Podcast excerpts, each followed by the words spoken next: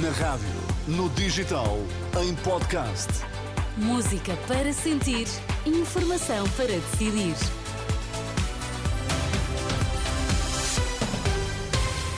Vamos saber quais são os destaques nesta manhã. Pedro Mesquita, bom dia. Bom dia, Dina. No arranque da campanha ainda há muitas peças por colocar no puzzle político. Saiba neste jornal quais são. É preciso uma mensagem de esperança num futuro melhor, sublinhou o Patriarca de Lisboa.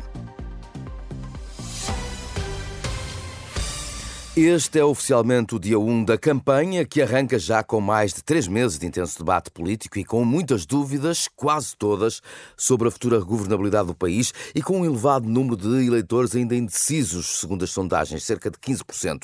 Olhando para o xadrez político que resulta eh, dessas sondagens, desta vez não haverá margem para maiorias absolutas e são por isso muitas as variáveis em jogo. O que devemos esperar dos próximos 15 dias?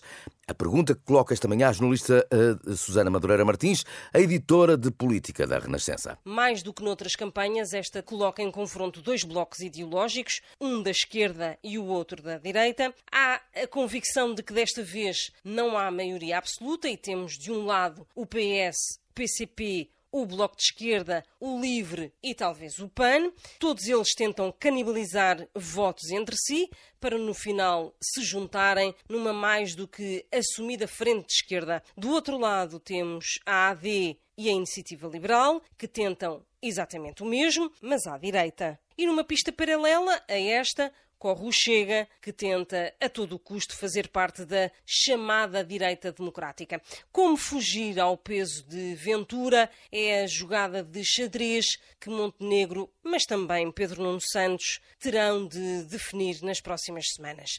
Em segundo lugar, vale a pena fixarmos não no partido que vai mais à frente ou que vai mais atrás nas sondagens, o mais interessante é mesmo perceber que existe um universo gigante de indecisos que ronda os 15%.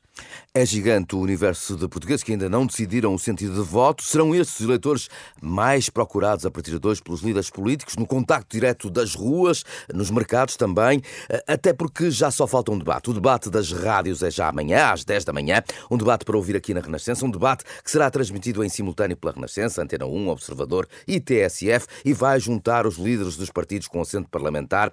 A jornalista Susana Madureira Martins será precisamente uma das moderadoras.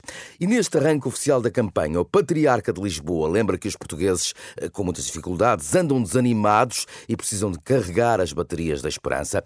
Em declarações à Renascença, Dom Rui Valério espera que os políticos consigam mobilizar o país para um futuro melhor, com menos pobreza e mais salários dignos. Preocupa-me o povo português, um povo que está visivelmente cansado, um povo que está eh, inseguro, muito desalentado, para não dizer desanimado, com tantas dificuldades, mas é de esperança que nós necessitamos.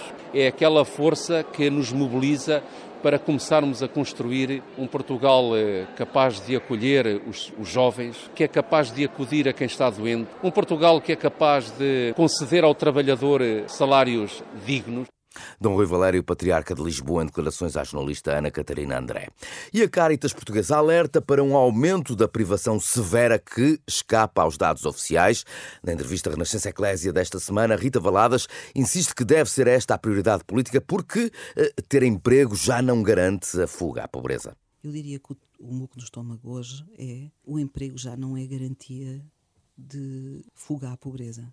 E isso, claro que, que do ponto de vista político é muito exigente e devia ser prioridade. Quando o, em, o emprego, que é aquilo que nós podemos, de forma autónoma, fazer, investir para resolver esta situação, que é não cair na situação de pobreza, então, do ponto de vista político, isto tem que ser visto com muita seriedade.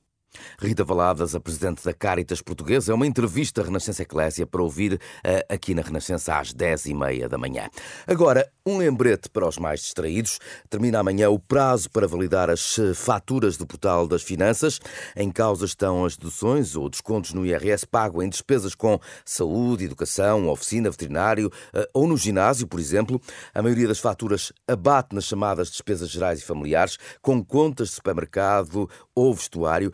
A permitir descontar até 250 euros por contribuinte. E atenção, este ano já é possível entregar despesas com jornais e revistas, embora só conte para o IRS eh, do próximo ano. Quanto à declaração eh, a entregar a partir de 1 de abril, eh, Uma das novidades será o alargamento do IRS automático aos recibos verdes, como nos explica Paula Franco, a bastonária dos contabilistas certificados. Houve aqui um alargamento para a categoria B, para aqueles que passam recibos verdes, e só mesmo para eles, para aqueles que passam recibos verdes no site das finanças, que têm rendimentos da categoria B que não estavam abrangidos pela declaração automática e que, estando no regime simplificado, tendo esses rendimentos, Claro que tem ali muitos pressupostos, portanto não pode ter nenhuma especificidade, porque senão já deixa de estar abrangido pelo IRS automático. Claro que nós já sabemos que o IRS automático pressupõe uma série de tarefas prévias. Portanto, de automático só tem uh, o automatismo na altura do envio, porque ele já teve o trabalho antes, como temos agora a validação das faturas até ao dia 26, segunda-feira, último dia. A bastonária Paula Franco, em declarações esta semana ao programa da Renascença Dúvidas Públicas, que está disponível em rr.pt e em podcast. Bom dia.